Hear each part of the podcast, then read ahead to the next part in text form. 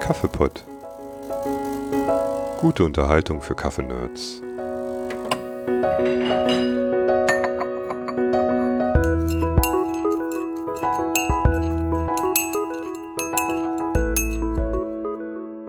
Hallo und herzlich willkommen zur vierten Folge des Kaffeepots, dem Kaffeepodcast mit der guten Unterhaltung für Kaffeenerds und für alle Kaffeefreunde und Kaffeefreundinnen.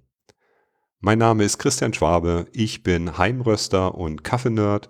Heute hier bei mir ist der Johannes mit seinem Billojo-Projekt.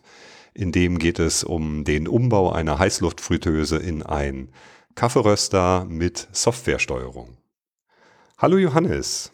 Hallo Chris, schön dich zu hören. Ja, ich freue mich, dass du dir die Zeit genommen hast, heute mit mir hier ähm, den Podcast aufzunehmen und über dein Billojo-Projekt zu sprechen. Ähm, bevor wir jetzt äh, in die Technik einsteigen, äh, würde ich gerne mal wissen, was du so für ein Kaffeetyp bist. Espresso oder Filter, hell oder dunkel. Wo stehst du denn so auf der Kaffeeskala?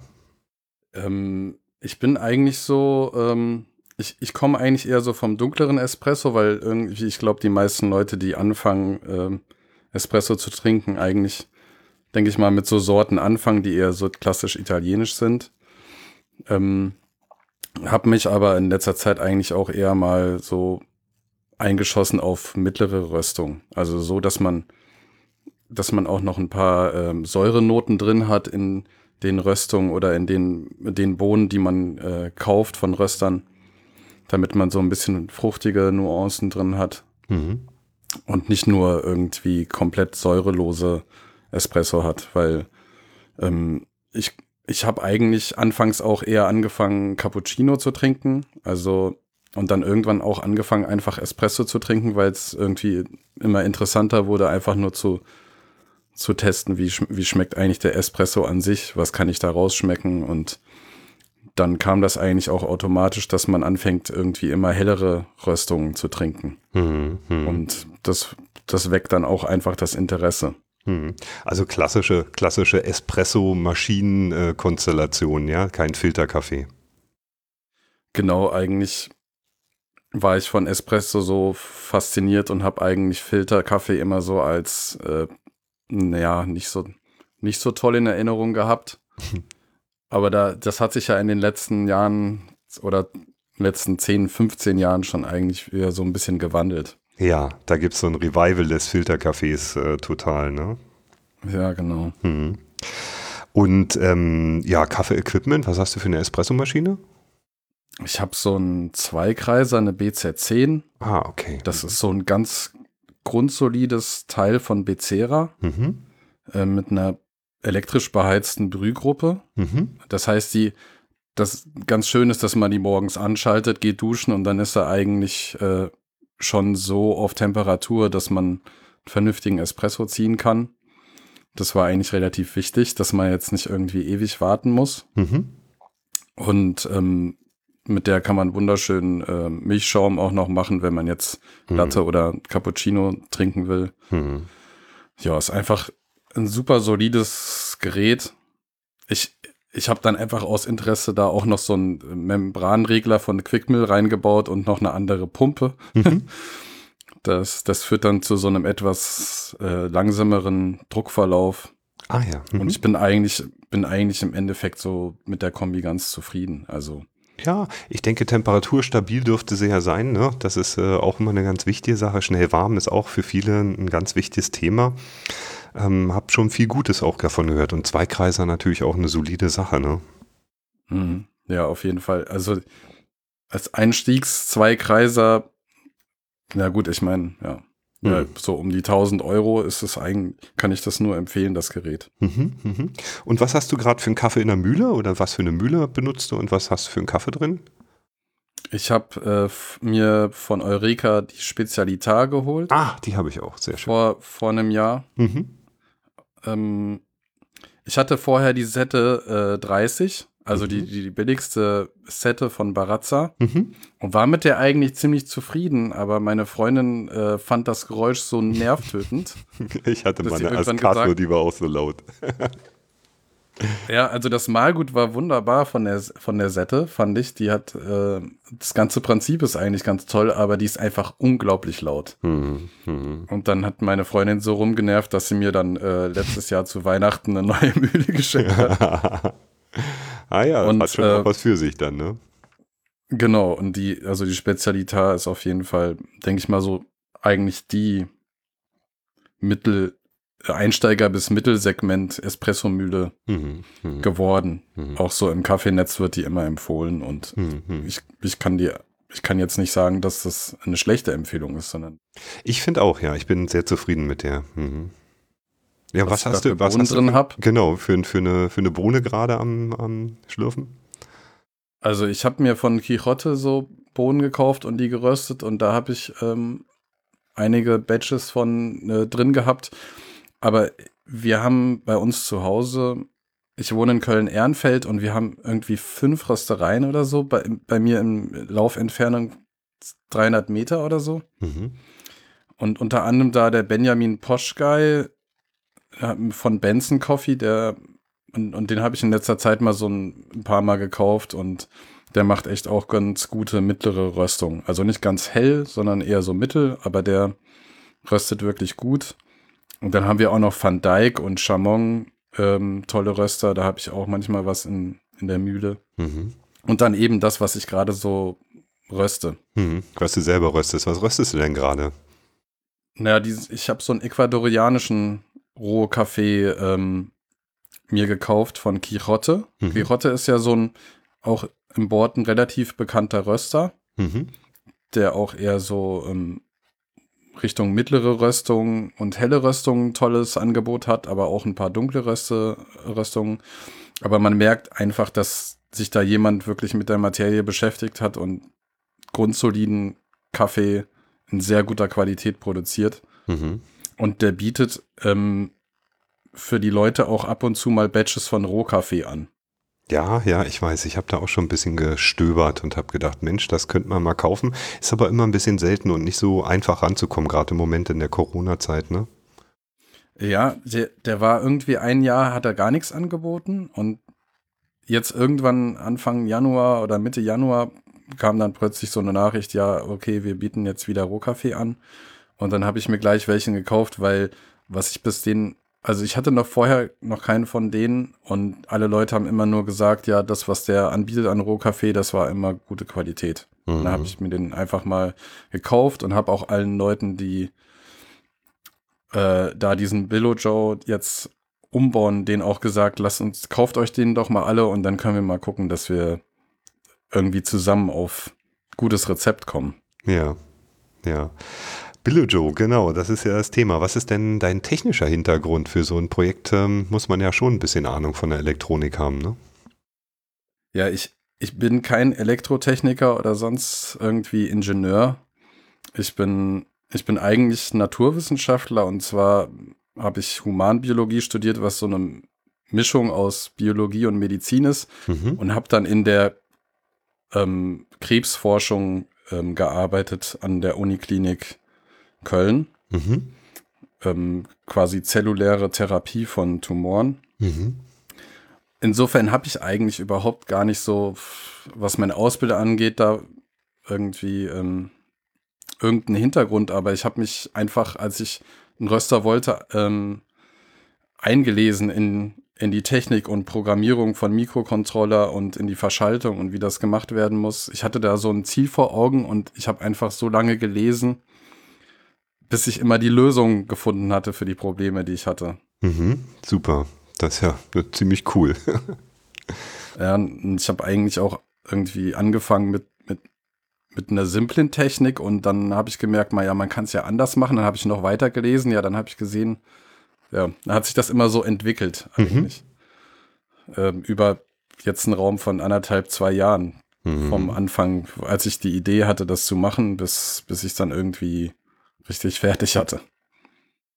Wie Wie ist es denn, äh, du hast schon drüber gesprochen, also ähm, ein Zeitraum anderthalb, zwei Jahre. Wie ist es denn überhaupt dazu gekommen? Also du hattest Lust zu rösten und hast gedacht, Mensch, da baue ich mir mal was? Oder, oder was ist die Geschichte hinter dem Billo Joe? Ich, ich war einfach so extrem Kaffee fasziniert und hatte dann irgendwie meinen Zweikreiser schon da ähm, fertig gepimpt quasi. Mhm. Und eine neue Mühle und alles und war eigentlich zufrieden. Und ich dachte so, wie, wie soll das denn jetzt mit dem Kaffee weitergehen? Wie kann ich denn da noch mehr Erfahrung sammeln? Oder wie kann ich da noch weiter tiefer in die Materie einsteigen? Und dann, wenn man schon irgendwie die Maschine optimiert hat und unterschiedliche Röstungen von professionellen Röstern hat, dann ist die Frage, dann vielleicht beschäftigt man sich eigentlich mit dem initialen Produkt mal ein bisschen, mit dem Kaffee eigentlich. Mhm. Wie wird er geröstet? Wie, wie entstehen da die Aromen oder was gibt's für unterschiedliche ähm, Kaffeesorten und, und da ist mir dann eigentlich die Idee gekommen, ich könnte doch auch einfach auch mal selber Kaffee rösten. Mhm.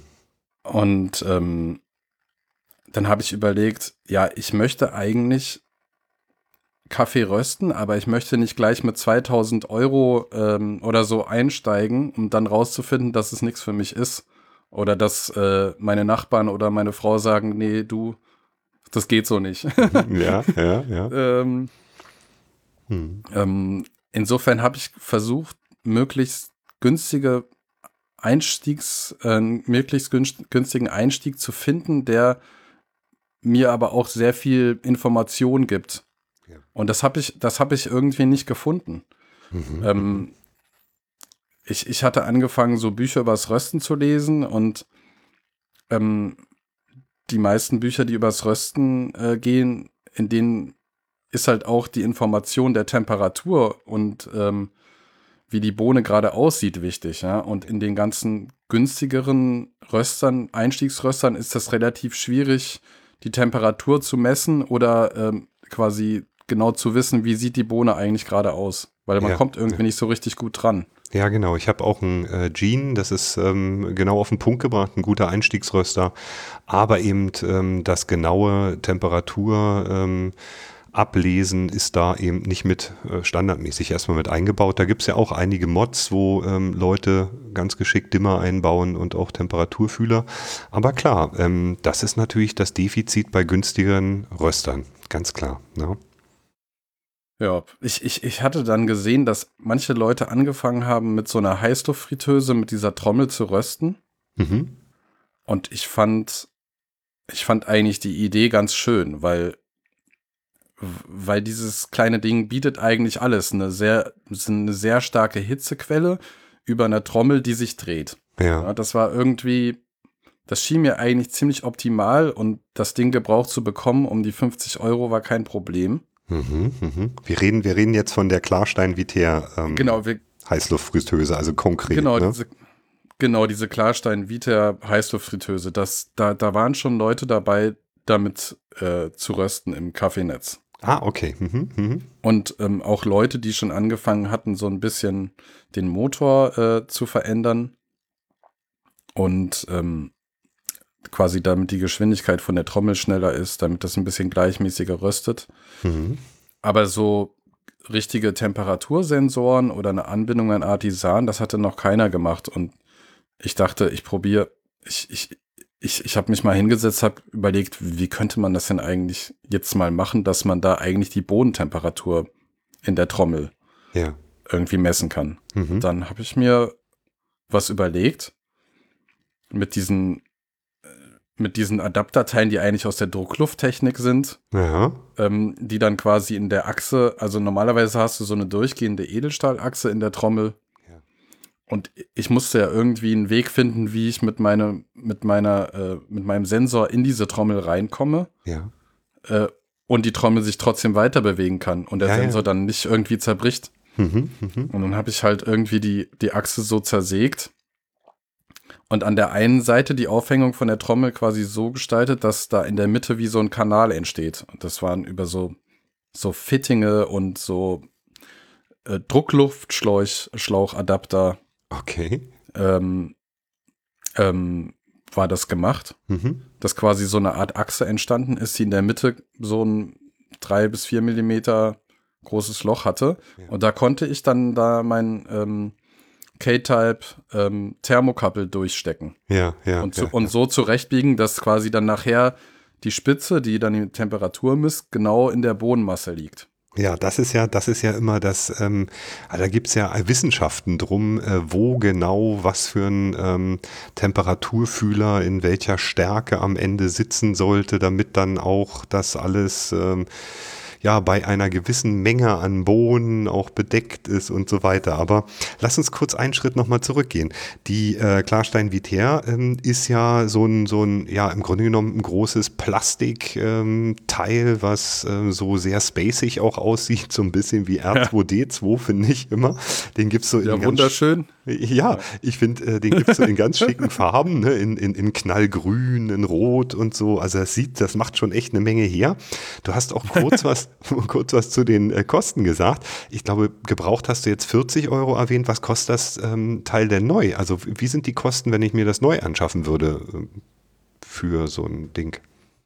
Also neu kostet das Teil äh, zwischen 90 und 120 Euro.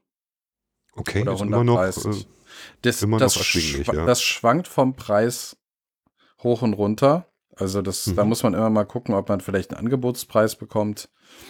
So um die 100 Euro, denke ich, ist angemessen für das Gerät. Äh, aber neu, Gebraucht gibt's die, ja genau, und gebraucht gibt's die Billiard dann, ne?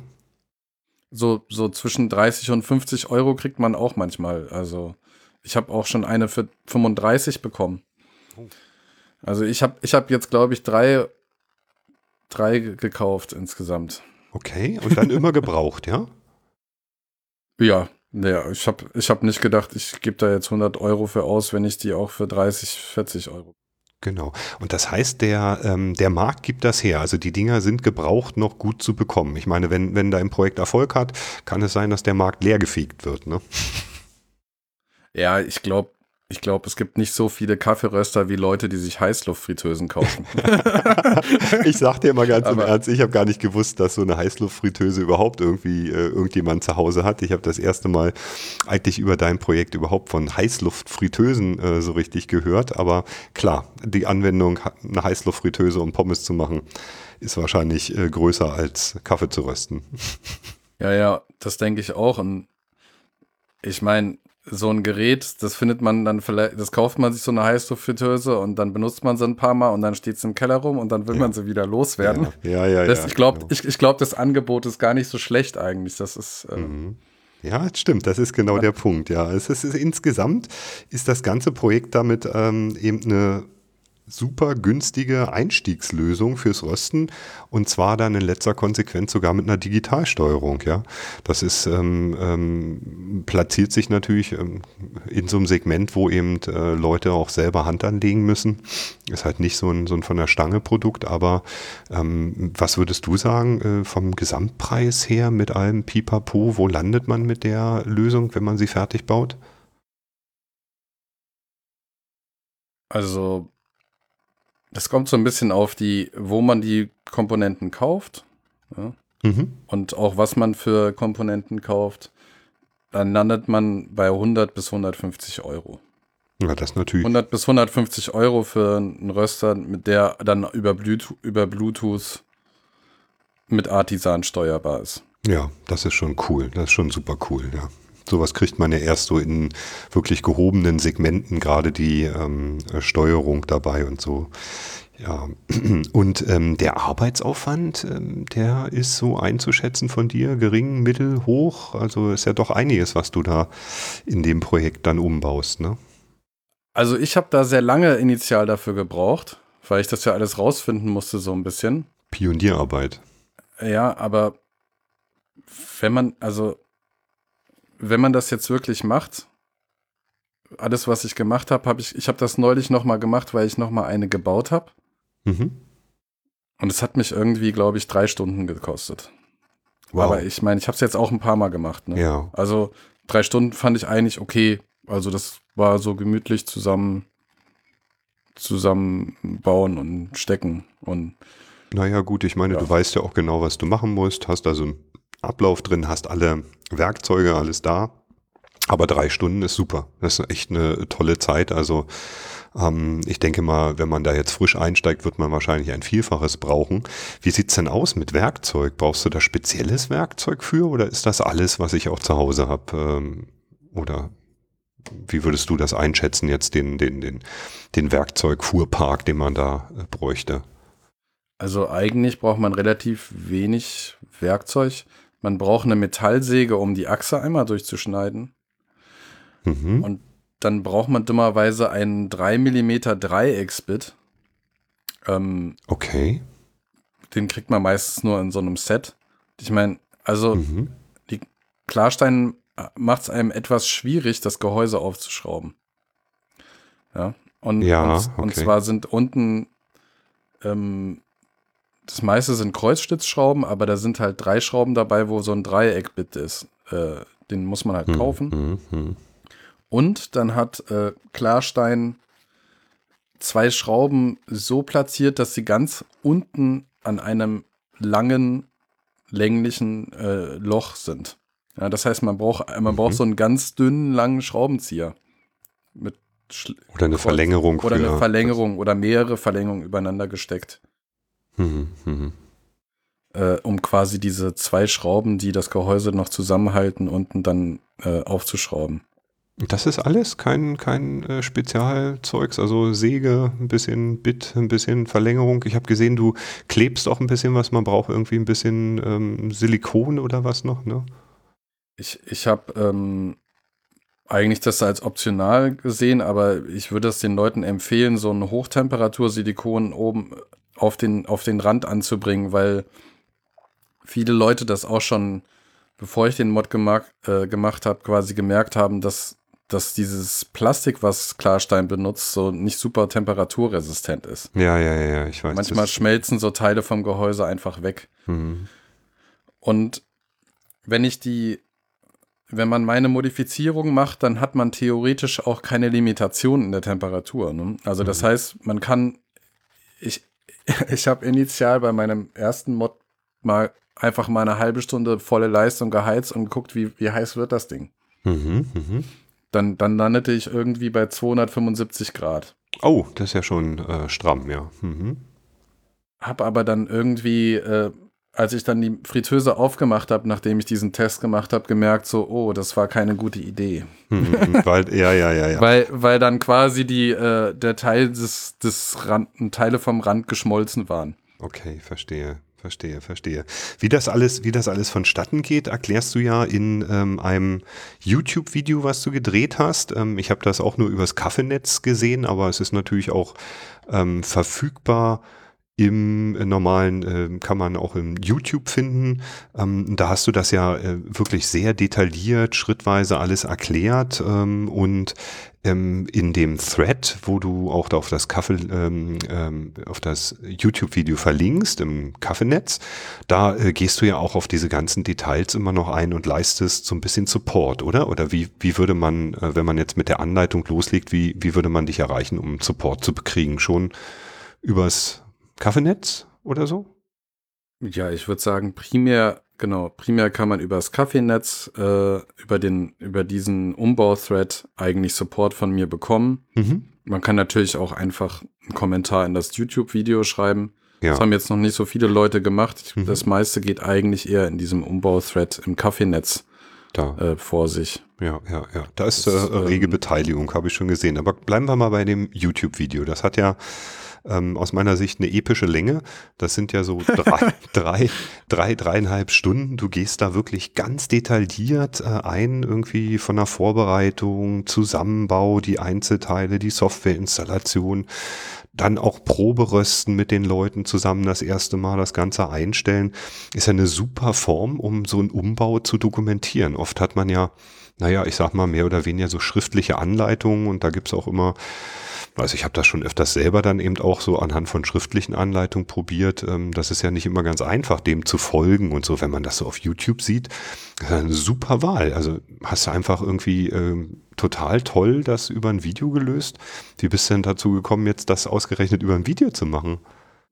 Mir ging es darum, ich hatte da so viel Zeit reingesteckt, ähm, dass, dass ich dachte, ähm, ich möchte doch irgendwie den Leuten, die auch eine Möglichkeit geben, sowas nachzubauen und nicht indem sie quasi zwei Jahre rumtüfteln müssen, damit sie sowas bauen, sondern dass sie vielleicht innerhalb von einem Wochenende sowas hinbekommen. Mhm. Und die ganze Zeit, die ich da reingesteckt hatte, dass sie nicht einfach in der Schublade verschwindet. Ja, mhm. Das kennt man manchmal aus der Forschung. ich, ja. wollte, dass es mal, ich wollte, dass es mal nicht so ist, sondern einfach den Leuten die Möglichkeit geben, dass das, was ich da jetzt an Gedanken reingesteckt habe, dass sie sich das nicht selber machen müssen. Ja. Und da und dazu, da hatte ich ein bisschen Zeit letztes Jahr im Herbst und habe mich dann hingesetzt und habe wirklich ein, ein, zwei Wochen lang viele Videos da gedreht. Mhm. Also ich meine, es ist nicht super professionell gemacht, aber ich habe einfach äh, versucht, das eins zu eins so zu erklären, dass, dass es jemand, wenn er sich das anguckt, einfach halt nachbauen kann. So schrittweise, ne? Ja, das, das genau, ist, schrittweise. Mh, unheimlich äh, zugänglich gemacht, äh, weil es die Reihenfolge des Umbaus auch top, komplett schildert, ne? Und, und man jeden Schritt einzeln auch gleich sehen kann. Man kann sehen, also ja, jetzt wird da was gesteckt oder hier muss ich das Kabel nehmen oder ja, nee, das geht dann da drüben rein. Fand ich eine super Sache und ist unheimlich viel Arbeit von deiner Seite auch reingeflossen. Macht es den Leuten aber sehr leicht, glaube ich, da auch ranzugehen an das Projekt, oder? Ja, das, das hoffe ich. Das, das war meine Intention. Und äh, ein Gedanke dabei war ja auch, mit dem Video die Leute zu motivieren, den nachzubauen, damit ich auch den Vorteil davon habe, dass andere Leute vielleicht bei bestimmten Rohkaffees mir sagen können, hier, äh, Johannes, ich habe hier ein Profil für, für den und den Rohkaffee gemacht, das ist total super rausgekommen, probier das einfach mal nach. Mhm. So dass quasi so eine Art Community entsteht. Mhm äh, wo man sich gegenseitig Tipps für Rohkaffee und für bestimmte Profile äh, machen kann. Das, weil sonst bin ich der Einzige, der das Ding hat. Ja, ich weiß, ja, was, so. ich, ich, weiß genau, was du meinst. Aber ich glaube, ähm, damit hast du natürlich den Zugang, die Einstiegshürde für so einen Umbau auch ähm, ja sehr sehr gering gemacht. Ne? Also die, äh, ich habe das jetzt ähm, nicht genau verfolgt, aber es gibt ja doch einige Leute, die aufgrund deiner Vorarbeit jetzt angefangen haben, auch ein bisschen was zu machen. Ne? Du hast eine Teileliste, ähm, die da auch in dem YouTube-Video verlinkt ist. Das ist die Wahrheit. Also da steht die einzig letzte Wahrheit am YouTube-Video dran, Teileliste. Oder ähm, wo, wo, wo ist jetzt die, die zentrale Stelle, um an die Teileliste ranzukommen? Ja, die ein, ja genau, die Einkaufsliste habe ich für die Teile, die man braucht, da habe ich eigentlich alle ins YouTube-Video gemacht, weil zum Teil habe ich das YouTube-Video auch auf, ich habe das mal auf der englischen ähm, und auf der amerikanischen Kaffeeseite quasi auch mal gepostet. Mhm. Äh, und damit das quasi dann immer für alle Leute zugänglich ist, ist das halt in den Kommentaren bei YouTube, habe ich das, habe ich quasi diese Liste platziert. Mhm, mh. ähm, ich meine, man könnte sie natürlich noch mal extra, also extra auch noch mal in den Kaffeenetz-Thread reinschreiben. Haben auch andere Leute gemacht, nochmal quasi die Titleist äh, sozusagen aufgefrischt. Mhm. Oder nochmal gesagt, was wirklich alles gebraucht wird. Mhm. Ähm, aber ich, eigentlich findet man die ganze Information unterhalb von äh, dem YouTube-Video in den Kommentaren. Also in, in, in der Beschreibung. Auch die Links zu dem, auch die Links zu dem Sketch und Okay, ja genau. Die weiterführenden Links sind da auch alle drin ähm, zu Konfigurationsdateien und Software und Treiber und so.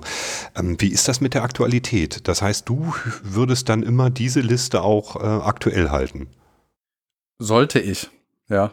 Ähm, ehrlich gesagt, ich, ich habe jetzt gar nicht nochmal geguckt, ob die Links noch alle aktuell sind, weil die eigentlich, das waren ja so Einkaufslinks von entweder Amazon oder AliExpress oder so. Mhm. Ähm, ich könnte das natürlich nochmal kontrollieren, ob die auch wirklich noch vor, ähm, da vorhanden sind.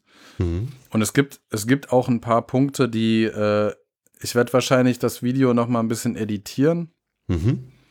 weil quasi der Anschluss des Breadboards, die Stromversorgung jetzt doch nicht über die Fritteuse geht, sondern über ein ähm, quasi externe USB-Netzteil. Ja, davon habe ich, hab ich gelesen. Ich denke, das ist so ein bisschen das Problem bei dem Video. Ähm, also eine, eine schriftliche Dokumentation kann man schnell mal anpassen. So ein Video ist sehr viel aufwendiger, um das aktuell zu halten. Ne? Also mal abgesehen von der Teileliste, die in den Kommentaren dann steht.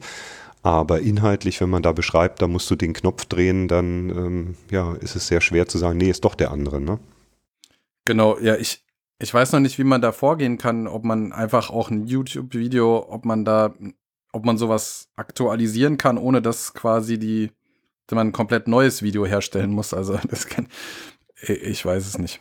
Ja, das kann ich ähm, dir eigentlich auch nicht sagen. Also ich dachte nur, wenn man, wenn, wenn du, wenn du jetzt sozusagen also was eine Möglichkeit wäre, ist, ähm, das ganze Video zu stückeln. Ne? Und dann hast du kleinere Module, die du nur ersetzen musst. Also, aber ob das jetzt dann am Ende leichter ist, weiß ich auch nicht. Das ist eben ja. doch etwas aufwendiger, ähm, dann äh, ja aktuell zu halten, so ein Video. So schön wie es ist, dass es ähm, zugänglicher ist und irgendwie sehr viel anschaulicher und bestimmt den Leuten es sehr viel leichter macht, ähm, die, ähm, den Umbau ähm, zu machen. Aber mhm es ist halt dann äh, bei der Aktualität muss man halt gucken. Ich hatte das auch gesehen, dass du im, im Video noch äh, den Anschluss übers Display beschreibst, ne? Ähm, genau. Also, genau, im Video ist es immer noch drin, dass quasi diese 5 Volt vom Display benutzt werden, um den, um den Arduino Nano zu, ähm, zu versorgen. Mhm. Aber das, das führt zu Problemen. Anscheinend reicht die Stromstärke nicht aus und andererseits hat auch ein anderer User, der elektrotechnisch äh, begabter ist als ich, sich die Platine nochmal ganz genau angeguckt und gesehen, dass irgendwie ähm, Teile von dieser 5 Volt Stromversorgung wohl ähm, verbunden sind mit der Netz, äh, mit der Netzspannung. Mhm, okay. Das heißt irgendwie, ähm, wenn man, also es kann zu einem Problem werden, wenn man gleichzeitig die den Arduino mit Strom versorgt und dann noch über USB an seinen Computer dran geht, dann kann das sein, dass auf der, das glaube ich, auf der, ähm, auf dem Ground oder auf dem, auf dem Neu also auf der Abschirmung von dem USB-Kabel plötzlich ja. 220 Volt drauflegen. Wow, riesen, das ist natürlich. Ja, riesen Gefahrenpotenzial an der Stelle. Auch da vielleicht mal eine Warnung an der Stelle hier in die Runde. Ähm, da ist Strom drin, 220 Volt. Das kann lebensgefährlich sein und ähm, man sollte ja. genau wissen, was man tut, wenn man da mit Strom an so einem Gerät äh, hantiert. Das ist kein, das ist kein Kinderspielzeug, ne? Genau. Ähm, ich hatte das jetzt als Kommentar in unterhalb vom Video platziert, dass man das nicht mehr machen sollte. Mhm. Gut, ich meine, wenn man, wenn man wirklich nur das so über Bluetooth macht und nicht über USB anschließt, dann besteht diese Gefahr, dass man sich das dann besteht diese Gefahr eigentlich nicht. Aber wenn halt jemand auf die Idee kommt, das dann auch noch über USB anzuschließen und gleichzeitig ähm, gleichzeitig den, den, den Strom von dem Display abnimmt, genau. Ja, genau. Also einerseits den Strom vom Display abnimmt, wie es ja im Video erklärt wird. Und dann noch den, und dann noch anschließt. den Rechnung. Ja, dann hat man genau das Problem. Ähm, dann also hat hier, man das Problem, genau. Ja, hier mal eine ganz deutliche Warnung, den Strom nicht mehr vom Display abnehmen, sondern die Alternative wäre dann, den Strom direkt, nehme ich mal an, über USB dann zu nehmen, oder? Genau, das einfach den Arduino über ein USB-Kabel ähm, mit Strom zu versorgen. Hm. Ja, das heißt, das heißt, die, ähm, genau, der Strom ist quasi dann autark von dem Arduino und die 220 Volt führen nur noch in den Dimmer, in das Dimmer-Modul rein mhm. und wieder raus. Mhm, ja. mhm, mhm. Das ja. muss man natürlich, das muss natürlich äh, so gemacht werden, aber das, das ist eigentlich, wenn man das vernünftig, wenn man dem Video folgt, kein, kein Problem.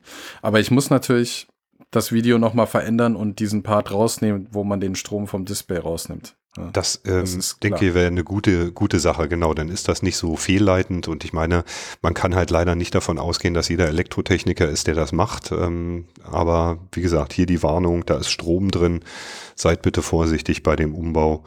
Ähm, was gibt's denn sonst für ja, andere Probleme oder Gefahrenpotenzial? Du hast gesagt, schmelzendes Plastik ist ein Thema, was du mit ähm, ähm, hitzebeständigen Silikon angehst. Ähm, hast da auch gute Erfahrungen mitgemacht. Gibt es noch irgendwas, was man, ich sag mal jetzt so, äh, berücksichtigen muss, wo man aufpassen muss?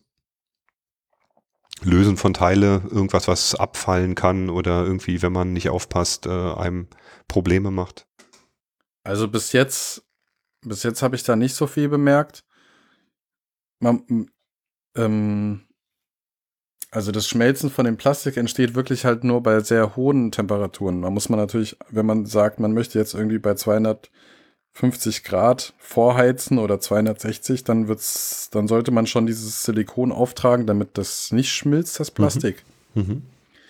Aber das braucht man nicht unbedingt. Also man kann auch über 220 Grad oder 200 Grad vorheizen und dann ja.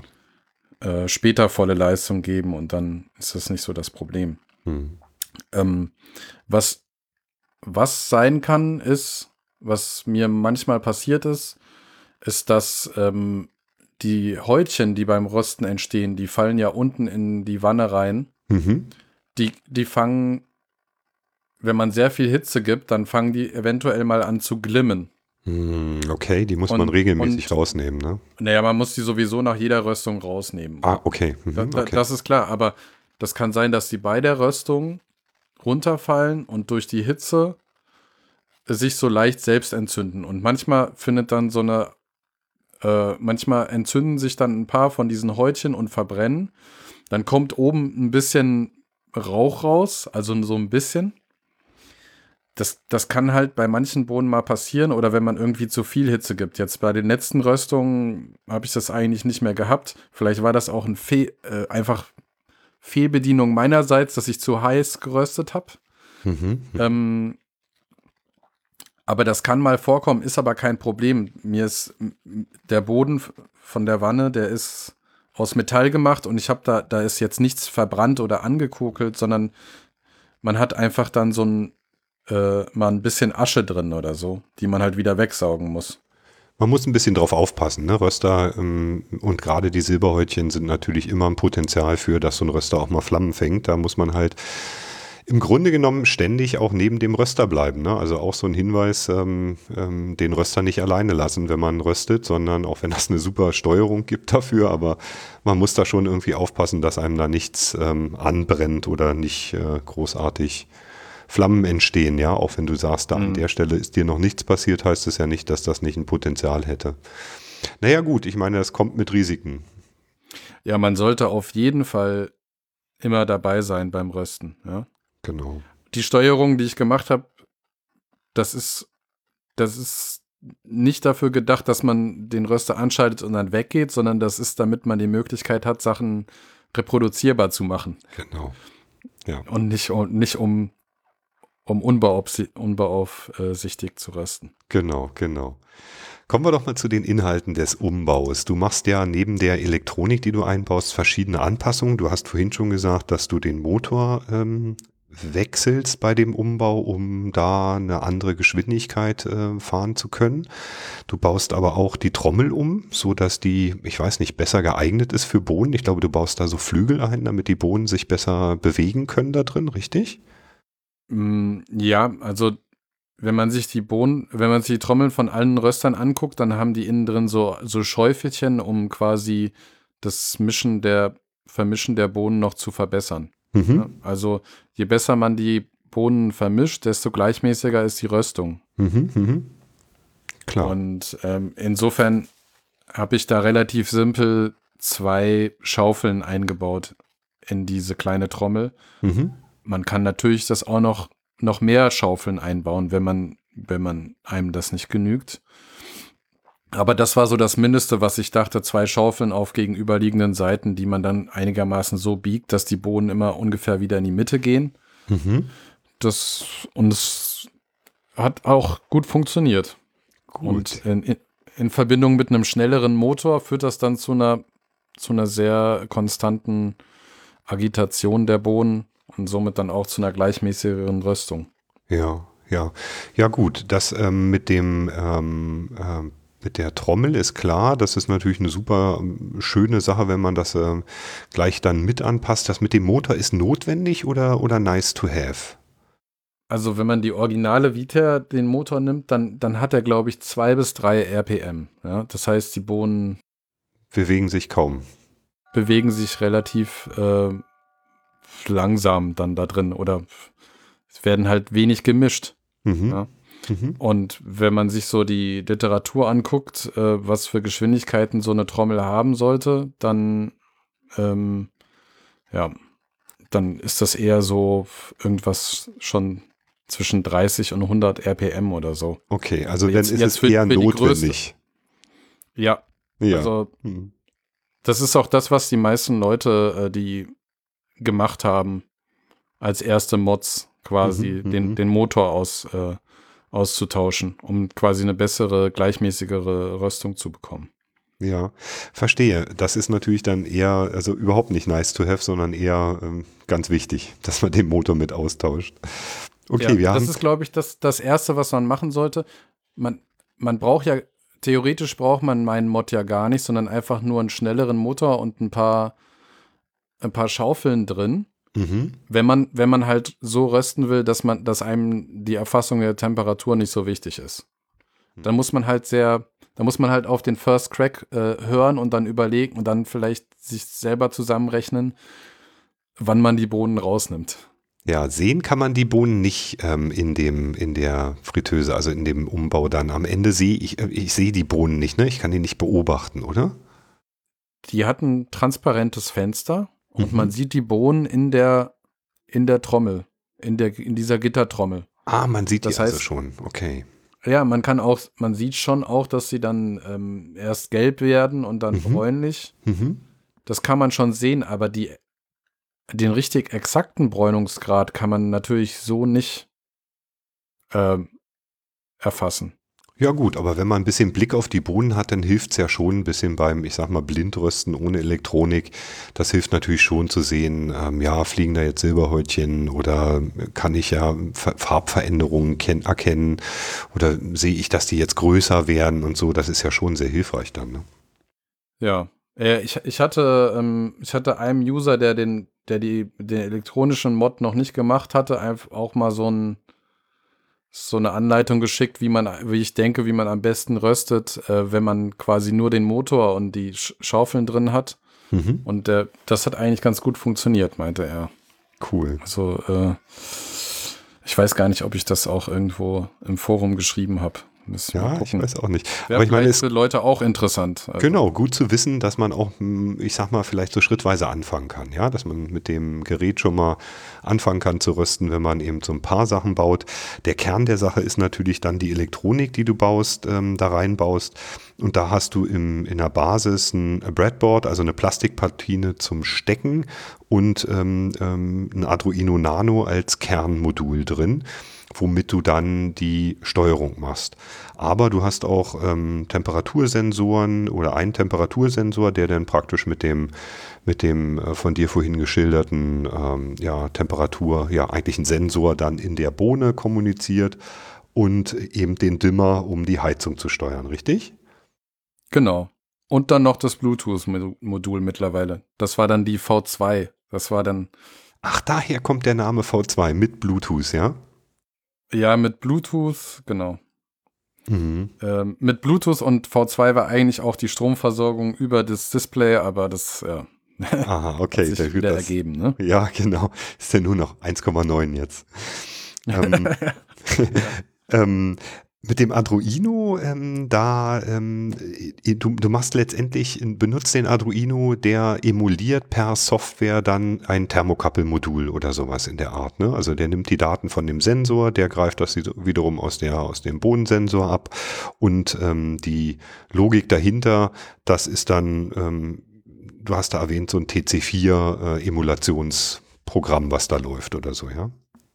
Ja, genau. Also es gibt so ein es gibt, es gibt so einen Standalone ähm, Chip für, für Heimröster, der nennt sich TC, TC4 und da ist eigentlich auch das Arduino basiert und da sind alle Ausgänge und Eingänge schon drin. Mhm. Der kostet halt irgendwie 60 Euro oder 50 Euro und war zeitweise auch nicht mehr erhältlich. Mhm. Und ähm, der, der, der ist halt quasi von Artisan unterstützt. Mhm. Und wenn Artisan ihm jetzt einen Read-Befehl gibt, dann schickt der TC4 ein bestimmtes, äh, eine bestimmte Zahlenreihenfolge mit den Informationen, die er, die er bekommt, äh, zurück. Mhm. Und der, Ado, der Sketch, den ich programmiert habe, das, das war jetzt auch nicht meine Erfindung, sondern das ist auch von anderen Usern im Forum quasi mal so gemacht worden. Der schickt bei einem Read-Befehl, den Artisan bekommt halt die, die Information äh, so wieder zurück zu Artisan, als wäre ein TC4. Mhm, also mhm, quasi in mhm. diesem, in diesem, in dieser Reihenfolge von den unterschiedlichen äh, Temperaturen. Nee, ähm, ich, ich wollte nochmal wollt noch zurückgehen. Ähm, Bluetooth, hast du gesagt, ist ähm, ja V2 jetzt. Ähm, das Bluetooth-Modul und die Software wird dann auf allen möglichen Plattformen unterstützt. Also man kann dann sozusagen über Bluetooth mit dem Gerät kommunizieren, wenn man zusammengebaut hat, von Windows, von Linux und vom Macintosh? Oder ist das alles speziell jetzt eine äh, Ansteuerung dann über Windows-Geschichte? Ähm, also theoretisch bietet dieses Bluetooth-Modul einem die Möglichkeit, über Bluetooth auch eine COM-Schnittstelle zu machen. Und soweit ich weiß, ist das nicht Linux, Mac oder Windows äh, abhängig.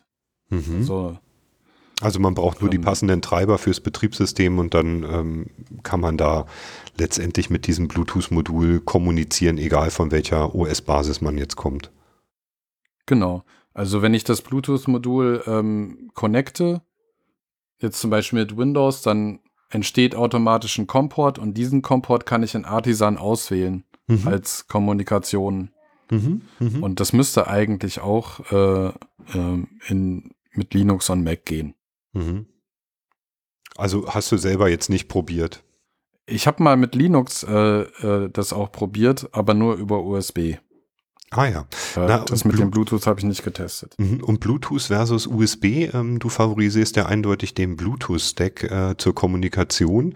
Aber wenn ich jetzt sowieso schon USB anschließen muss, um äh, Stromversorgung zu machen, ähm, heißt das dann, dass ich den USB-Port auch benutzen kann, direkt an Rechner anzuschließen, davon den Strom abzunehmen und das dann äh, auch zur Kommunikation zu benutzen? Oder denke ich da falsch? Also muss ich Tatsache ähm, USB-Strom über ein Netzteil produzieren und muss dann immer auch einen Kommunikationskanal noch zusätzlich haben. Also wenn man, wenn man den Laptop an den USB anschließt, braucht man kein Bluetooth. Ne? Also dann also der Strom Problem würde dann praktisch auch reichen. Also die 5 Volt, die ich dann genau. letztendlich habe auf dem USB-Port, ja. äh, die reicht, um ähm, den, im Grunde genommen versorgst du ja nicht den Röster dann mit Strom logischerweise, sondern nur die Platine und die äh, braucht 5 Volt. Das heißt also, wenn ich sowieso ähm, USB anschließe, um Strom darüber zu geben, dann habe ich da auch schon einen Kommunikationskanal. Aber ich könnte genauso gut auch das Bluetooth-Modul zur Kommunikation nehmen und eben über Netzteil Strom anlegen.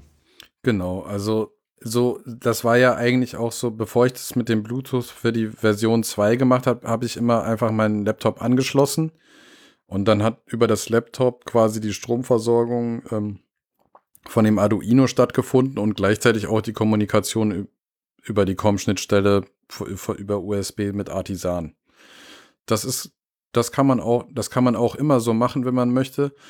Nur wenn man das immer so machen möchte, sollte man das Bluetooth-Modul erst gar nicht installieren oder oder ähm, halt irgendwie wieder ausstecken, ja, weil weil in dem Moment, ähm, wenn man, in, wenn man beides anschließt, USB und Bluetooth, ich glaube, dann gibt es Probleme. Also ich habe da mal. Ähm ah, okay. Das heißt nur, es ist besser sozusagen, sich vorher zu entscheiden, will ich die Kommunikation über einen Bluetooth-Stack machen oder will ich letztendlich es für mich ein bisschen vielleicht dann kabelgebunden einfacher haben, simpel schlicht und einfach den USB-Anschluss nutzen zur Stromversorgung und gleichzeitig als Datenkanal. Mhm.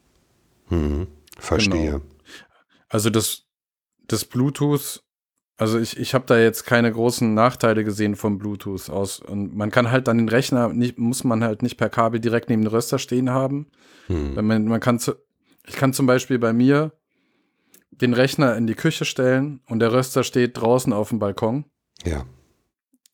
Und kann dann da einfach mit dem Rechner in der, in der Küche einfach äh, rösten, während der und stehe dann da mit dem Röster alleine auf dem Balkon.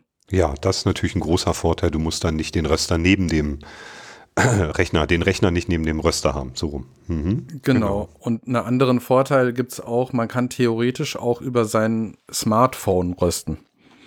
Ähm, also, über den Bluetooth-Stack dann am Ende, ja. Genau, es, es gibt so eine kleine TC4 Roasting App und die funktioniert auch mit meinem Röster. Also ähm, das ist eigentlich ganz lustig. Du kannst quasi mit einem Smartphone die Temperaturkurve tracken und kannst auch Leistungsbefehle geben. Also ja, das ist ja cool. Über, ja. Kannst über Knöpfe auf dem Smartphone die, Leist die, die den Dimmer äh, regeln. Ja. Also, Softwaresteuerung sowas, über Smartphone, das ist äh, ziemlich cool, oder? Ja, das ist auf jeden Fall eine coole Sache. Leider hat diese, leider hat die Software, äh, diese ähm, Android-Software, die geschrieben wurde vor vielen Jahren, nicht die Funktion von den Alarmen, die auch Artisan hat. Hm, Und, verstehe. Ähm, also ist nur so eine direkte Ansteuerung übers, übers Handy dann. Genau, da automatisieren geht da nicht, aber man kann halt natürlich sagen, okay, wenn ich jetzt, wenn die Temperatur der Bohnen 160 Grad erreicht, dann gebe ich den und den Wert ein. Da muss man halt mhm. halt daneben stehen und dann einfach mhm. Selber automatisieren quasi. Halbautomatisch sozusagen. ja, genau. Nein, während halt, wenn halt Artisan, da kann ich so, da kann ich Profile fahren, indem ich solche Alarme benutze, wo der dann quasi bei einer bestimmten Bodentemperatur die Leistung absenkt. Mhm. Also so richtig ja, Automatismen. Mhm. Genau, das kann man bei Artisan alles programmieren, während man das bei dieser Android-Smartphone-Software nicht kann. Aber, mhm. aber, aber so, wenn man auch zum Beispiel nur die Temperatur sich angucken will, dann ist das ja schon was wert. Also. Das ist eine tolle Sache und das gibt es dann alles nur mit Bluetooth, ja, das ist klar. Artisan hast du äh, ein paar Mal jetzt erwähnt, ist eine Open Source Software Lösung für die Röstersteuerung im weitesten, kann man das so sagen, eine GUI äh, für Röstersteuerung oder auch eine GUI für Röstersteuerung? Oder wie würdest du Artisan beschreiben? Vielleicht kennt das ja nicht jeder. Ja, im Endeffekt hat das, glaube ich, mal so angefangen, aber es ist mittlerweile viel mehr als das. Also es, es, es ermöglicht einem Katalogisierung der Röstung, also Steuerung des Rösters, Katalogisierung der Röstung, Analyse der Röstung über mathematische Formeln mhm. und mittlerweile auch für Leute, die es richtig professionell ma machen, quasi auch so ein richtiges Management von deinem Lager und den grünen Bohnen, die du okay. einkaufst und so. Also das ist ein unglaublich tolles Softwarepaket, was sie da geschnürt haben, die Macher von Artisan und das eigentlich für umsonst. Wahnsinn. Und es ist auch ein sehr ähm, powerful, äh, also sehr, wie sagt man, powerful. ja, ja, sehr, sehr weitreichend, was sie machen. Und, sehr weitreichendes und, mhm. Tool und auch sehr gut gemacht. Ja, ja, super. Und alles Open Source kostenlos runterzuladen und dann ähm, ähm, für jeden sozusagen zugänglich, das ist natürlich, ähm, ja, hat, hat meinen vollen Respekt, sowas, ja, total toll. Ich habe ja, gehört, Artisan wird auch im Profibereich hier und da benutzt oder ist das eine Fehlinformation, die ich jetzt irgendwie so im Hinterkopf habe? Doch, es benutzen auch weil das, weil das so gut programmiert ist und so eine tolle Software ist, benutzen es auch viel mehr Leute auch im professionellen Bereich. Oh, ich glaube, dann muss man eventuell mal ein bisschen was bezahlen oder man bestimmte Features, wie jetzt zum Beispiel wie die mit dem Einkaufssachen, gibt es so irgendwie Artisan Plus oder so. Mhm. Das kann sein, dass man da als, als kommerzieller Röster vielleicht mal ein bisschen was bezahlen muss für die Software. Aber es gibt halt so Alternativen, alte andere Software wie Cropster oder so, die, die sind halt schon, glaube ich, viel teurer und also Artisan bietet einfach unglaublich viel. Also es benutzen auch viele. Ja, ich denke, als Profiröster äh, ist es auch eine Frage der Ethik, da ein bisschen Geld dann wieder reinzuschmeißen, wenn man davon Nutzen hat. Ne? Ich meine, Open Source lebt halt auch nicht von Luft und Liebe. Ne? Genau. Ja, ich habe auch ein bisschen was gespendet, weil die Software einfach toll ist. Ja, so. finde ich auch eine gute Sache. gut ich, gemacht. Hm, ich versuche auch so eine Sachen dann zu unterstützen, weil wie gesagt, ich meine, nur weil es kostenlos ist, heißt das ja nicht, dass die Leute, die das machen, keine Kosten haben. Also ähm, irgendwie, wenn man Nutznießer ist, dann ist es eigentlich nur ethisch fair, da auch ein bisschen Geld dann äh, gegen zu werfen, finde ich persönlich. Also ich mache das so. Und du, ja, du, genau. du hast für diese Software ähm, der Begriff ist vorhin schon gefallen, ähm, ein, Sketch geschrieben. Das ist der Begriff für eine Konfigurationsdatei, die man da einladen kann. Ist das richtig? Oder vielleicht erläuterst du noch mal kurz den Begriff Sketch so ein bisschen. Also, nee, Sketch ist der Programmcode, den man auf den Arduino aufspielt. Ah, dann hatte ich das jetzt ja? falsch. Hm. Aber es gibt sozusagen genau. auch, also, auch von, also es gibt so den, den Sketch für den Arduino von dir und es gibt auch eine Config für die Artisan-Software von dir. Genau. Also der, ähm, der Sketch, den spielt man auf den Arduino drauf. Das ist dann der Code, der da immer abläuft und quasi dann die, die, ähm, die Temperatur übermittelt an Artisan. Mhm, okay. Und die und diese Konfiguration von Artisan, ähm, die kann man auch runterladen und installieren und dann werden automatisch eigentlich die meisten Anschlussparameter schon optimal eingestellt auf diesen TC4 mhm. und auch die, die Displays, die Anzeigen der Temperaturen, alles schon so optimal eigentlich eingestellt, dass quasi das äh, direkt funktioniert mit dem, äh, mit dem Arduino, so wie der programmiert worden ist. Also es ist einfach eine Art Preset, was man in Artisan reinladen kann, damit das einfach direkt alles schon so funktioniert und man nicht mehr alles manuell noch einstellen muss.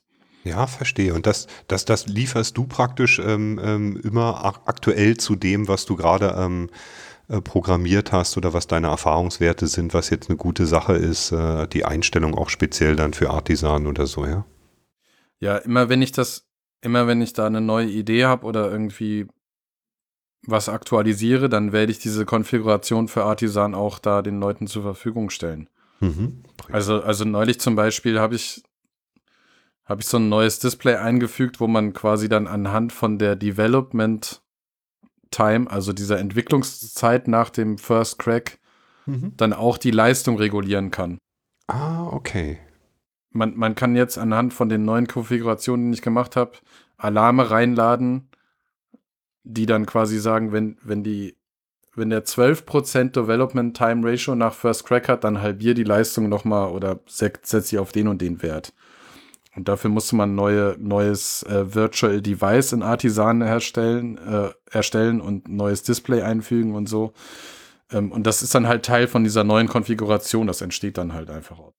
Ja, und das, das kann man bei dir, ich habe gesehen, du hast dann so einen Dropbox-Account, wo du das zur Verfügung stellst, ne? Das war für mich jetzt das Einfachste, wie ich das hosten kann. Einfach ein, ein Dropbox-Ordner, wo ich die Dateien drin habe, einfach äh, den, den Link veröffentlichen. Mhm. Äh, schon drüber nachgedacht, das vielleicht auf GitHub hochzuladen, damit da Leute sich auch ein bisschen mit mit einbringen können? Oder ähm, ist dir das zu kompliziert jetzt im Moment, oder? Ich finde die Idee eigentlich gut, aber ja, ich habe halt noch nie so ein GitHub-Projekt irgendwie äh, gehostet und ähm, ich sehe sowas immer so ein bisschen, weil, weil ich so noch einen 3D-Drucker nebenbei so ähm, ähm, in letzter Zeit ähm, modifiziert habe und so, dass, dass da sehr viel geht auf GitHub, ne, was so gemeinsames Entwickeln von Software ich angeht. Das Gemeinsame steht da im Mittelpunkt, genau. Hm. Ich würde das eigentlich ganz gerne mal machen, aber ja, vielleicht muss ich mich mal dahinter knien. Das kostet halt auch wieder Zeit, das alles einzurichten ja. und ja, zu überlegen, wie man das, wie man das eigentlich macht. Hm.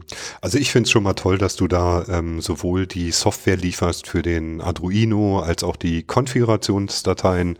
Das ist natürlich auch ähm, Teil des Ganzen, dass man ganz charmant, wenn man das alles umgebaut hat, dann im Grunde genommen die komplette Software äh, zur Verfügung hat, die man braucht, um das Ganze zu betreiben. Artisan ist kostenlos, kann man runterladen. Ähm, ja, also was will man mehr? Das ist eigentlich, was du hier lieferst, ist ja ein rundum sorglos Paket. Aber ja, man mhm. muss sich auch ein bisschen anstrengen und auf jeden Fall auch aufpassen, dass man da ähm, beim Umbau nichts falsch macht, weil ähm, es ist ja dann doch, äh, wie gesagt, ein ja, gewisses ja. Risiko damit verbunden. Ne? Sind wir auch schon bei ja, dem Punkt, äh, dass die Leute das machen. Ne? Also du hast eine Community mehr oder weniger, die da jetzt ähm, mehr und mehr einsteigt und die Sachen umbaut. Ähm, das sehe ich immer in dem, in dem Thread vom Kaffeenetz, dass da immer wieder Leute jetzt kommen und sagen, ah, ich probiere das, ich bin jetzt hier, ich bin jetzt da.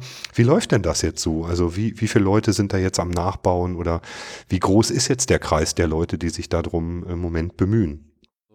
Mittlerweile sind es, glaube ich, so um die zehn Leute wow. schon, mhm. die äh, das äh, nachbauen. Ich hatte mal so eine kleine private Gruppe aufgemacht für alle Leute und irgendwann waren da so viele Leute drin, dass ich gesagt habe, nee, ich mache diese private Gruppe irgendwie, äh, die schließe ich, weil sonst entstehen lauter Informationen, die an, an, an der Öffentlichkeit vorbeigehen. Ja, und dann ja. haben wir gesagt, okay, wir machen, wir, wir machen ab sofort die Kommunikation wieder über den eigentlichen Umbauthread, damit alles, was quasi ähm, wichtig ist, auch alle Leute, die es in Zukunft machen wollen, quasi davon profitieren. Das ist, glaube ich, eine gute war, Entscheidung das, gewesen. Ja, ja. Und das waren so, das waren so zehn Leute ungefähr. Und es kommen jetzt irgendwie alle paar Tage schreibt wieder jemand da rein und sagt, ja, ich bin, hab dir auch schon die Teile bestellt und will, die, äh, will das jetzt machen. Also ich finde das eigentlich ganz toll. Ähm, ich meine, ich habe ja noch gar nicht so richtig gesagt, was der Röster eigentlich bietet. das haben, das haben wir, das, da haben wir noch gar nicht das über das Komplettpaket eigentlich gar nicht so gesprochen, weshalb das eigentlich so interessant ist, weil, ja, ähm, weil, weil man mal. halt die Möglichkeit, ja, weil, weil man halt ja quasi die Möglichkeit hat, die Temperatur der Bohnen zu tracken und gleichzeitig die Leistung zu dimmen. Und das über eine Software wie Artisan am, am, am Rechner. Mhm. Äh, und das mit einem relativ günstigen Einstieg. Mhm. Also das ist, glaub, ich denke, dass es eine ganz gute Kombi ist und ich hoffe auch, dass die Leute irgend zufrieden sind mit dem, was sie dann am Ende rausbekommen. Mhm. Ich bin auch noch am Lernen. Äh, ich äh, ich habe vielleicht äh, 50 Röstungen durch oder so. Aber das ist ja nix. Naja, aber es ist ja für so ein, so ein, ich sag mal, ganz frisches Projekt ähm, irgendwie und du hast die ganze Arbeit auch irgendwie, das den Leuten zu vermitteln und hin und her. Ähm, naja, das ist natürlich gemessen an, an, an Profiröster nix, aber ähm, es ist ein Erfahrungsschatz, der wächst und wächst und wächst und jeder, der dazukommt aus der Community und auch ähm, äh, damit röstet, äh, trägt ja dann wiederum Erfahrungen bei, die dann wieder einfließen. Das ist ja ein sich selbst befruchtendes System im besten Fall, ne? Also ja, eigentlich, ich hätte es mir nicht besser vorstellen können. Ich bin eigentlich, ähm, bin begeistert, dass die Leute das gut aufgenommen haben, das, was ich, ähm, da, was ich da gemacht habe. Und neulich hat mich auch so eine, zum Beispiel eine 50-jährige Frau angeschrieben äh, und gefragt, ähm, du Johannes, ich finde dein Projekt total toll und meine Freundin wird äh, 60 im März und sie wollte immer mal im Leben Kaffee rösten. Ha. Und dann habe ich ihr tatsächlich die, äh, ich hatte ja noch, ich hatte ja den Billo Joe, den ich gebaut habe im Tutorial, den hatte ich halt übrig. Ah, okay. Ich, da, ich, fand das so nett. Dann mhm. habe ich ihr den geschickt. Ach, ist das cool. Jetzt hat, jetzt hat ihre 60-jährige Freundin einen Billo Joe zum Geburtstag bekommen. Nein, ist das nicht. Ähm, das ist eine schöne Geschichte, ja. Ja, das, äh, das war eigentlich ganz nett. So, aber ich habe jetzt keinen mehr übrig, nicht, dass die Leute. Ja, gut, dass du sagst, weil das ist das nächste, was passiert, dass du lauter Anfragen kriegst, ob du nicht für sie auch äh, einen bauen kannst, ne? Ja, das habe ich schon einige bekommen. Mhm. Einige Anfragen. Mhm. Aber ich habe ja, genau das war der Grund, weshalb ich da dieses dreistündige Video gemacht habe, damit äh, die Leute das doch selber machen können. Ja, und ich denke, das ist, äh, ist ein super Weg dazu und man sieht ja, dass es angenommen wird dass mehr und mehr Leute da einsteigen. Ich kann auch nur sagen, ich finde es großartig, ich finde das ein tolles Projekt und ich hoffe, dass äh, viele Leute da positive Erfahrungen mitmachen und wir noch eine Weile lang äh, davon was hören und auch sehen, wie das so weitergeht. Ähm, wie soll es denn weitergehen? Also hast du irgendwie Pläne für die Zukunft oder ist sozusagen das jetzt damit Rösten eigentlich ähm, im, im Kern das, was dich äh, interessiert? Ja, genau. Also ich muss jetzt ich bin ja auch noch am Anfang vom Lernen vom Rösten und ähm, mir geht es jetzt auch darum, kann ich mit dem Gerät eigentlich ähm, Bohnen in einer Qualität rösten, die quasi äh, teureren Röstern oder kommerziellen Röstern quasi ähm, die, die, die an die Qualität davon rankommen. Ja? Und mhm. da gibt es jetzt im Forum halt auch so eine kleine Challenge. Ähm, wo unterschiedliche Heimröster mit unterschiedlichen Geräten jetzt quasi äh, ähm, Kaffee rösten und dann wird er von allen verglichen. Ja. Und du bist dabei sozusagen. Ich, genau, ich bin da jetzt dabei bei dieser äh, Home Roasting äh, Challenge mit meinem Billo Joe mhm. und möchte natürlich gewinnen. ganz klar, nein, ganz also, klar. Nein. Ja. Also ich, ich, ich möchte halt, ich möchte halt nur sehen, dass das, was ich mit diesem Gerät produziere, nicht totale Grütze ist, ne? also, sondern dass, dass, ähm, dass ich da was hinbekomme, dass ich das Gefühl habe, ich kann mit diesem Gerät auch was produzieren, was vergleichbar ist und was gut ist und was lecker ist. Ja, und ähm, erzähl mal kurz, was, was ist die Heimröster-Challenge? Was ist das genau? Wie, wie äh, geht ihr da vor oder ähm, so ein bisschen was inhaltlich dazu? Da hat äh, ein Forumsmitglied quasi die Idee gehabt, so ein Challenge zu machen. Und am Ende ist das so, dass jeder von ihm, also der hat einen großen Sack Rohkaffee gekauft. Alle kriegen denselben Rohkaffee, 1,5 Kilo. Mhm. Und ähm, unter der Prämisse, dass man ihm dann ähm, 500 Gramm ähm, gerösteten Kaffee wieder zurückschickt. Okay. Und er verteilt dann quasi den gerösteten Kaffee von den unterschiedlichen Leuten wieder zurück an alle Teilnehmer. Okay. Äh, und zwar aber blind. Ne? Man kriegt dann halt nur Kaffee mit einer Nummer drauf. Ja. Also man kriegt dann halt zehn Säckchen mit, mit, äh, mit 50 Gramm Kaffee mit einer Nummer drauf. Und dann muss jeder das kappen und dann wird man dann halt sehen, wer wessen Kaffee gut schmeckt und äh, welcher nicht schmeckt. Ja, ihr seid, ihr seid, wenn ich das richtig äh, rausgehört habe, jetzt zehn Leute da irgendwie, die das ähm, mit gemischten Röstern jetzt angehen, oder wie? Genau, da sind irgendwie ist ein Huki dabei und ein, dieser, der Bullet, glaube ich, Ailio Bullet ist auch dabei. Mhm. Ich glaube, noch, noch jemand anders, der auch mit einer, mit einer, äh, mit einer Klarstein Vita äh, dabei ist, ist, glaube ich, auch dabei. Cool. Ähm, und ja, und ich glaube noch Selbstbauten. Ne? Es gibt ja auch ein paar Leute, die richtig coole Röster selbst gebaut haben. Ja? So Ohne richtig große Geräte, ja, ja. Ich habe das auch schon gesehen. Ich bin immer ganz neidisch, wenn jemand sowas kann. Das ist natürlich echt äh, der Hammer, ja. Das ist natürlich super. Ja, Roast-Challenge. Okay, na dann äh, hoffe ich mal, dass wir da auch viel von hören, was da so rauskommt und was da so rüberkommt. Und natürlich wollen wir auch wissen, wie du dabei abgeschlossen, äh, abgeschnitten hast mit der, ähm, mit dem Billo Joe. Schön, dass sich jemand dafür interessiert. Das, das freut mich. Ja, also ich, ich war äh, von Anfang an sehr fasziniert, muss ich ganz ehrlich sagen. Ich mag ja so eine, so eine Eigenbauprojekte total.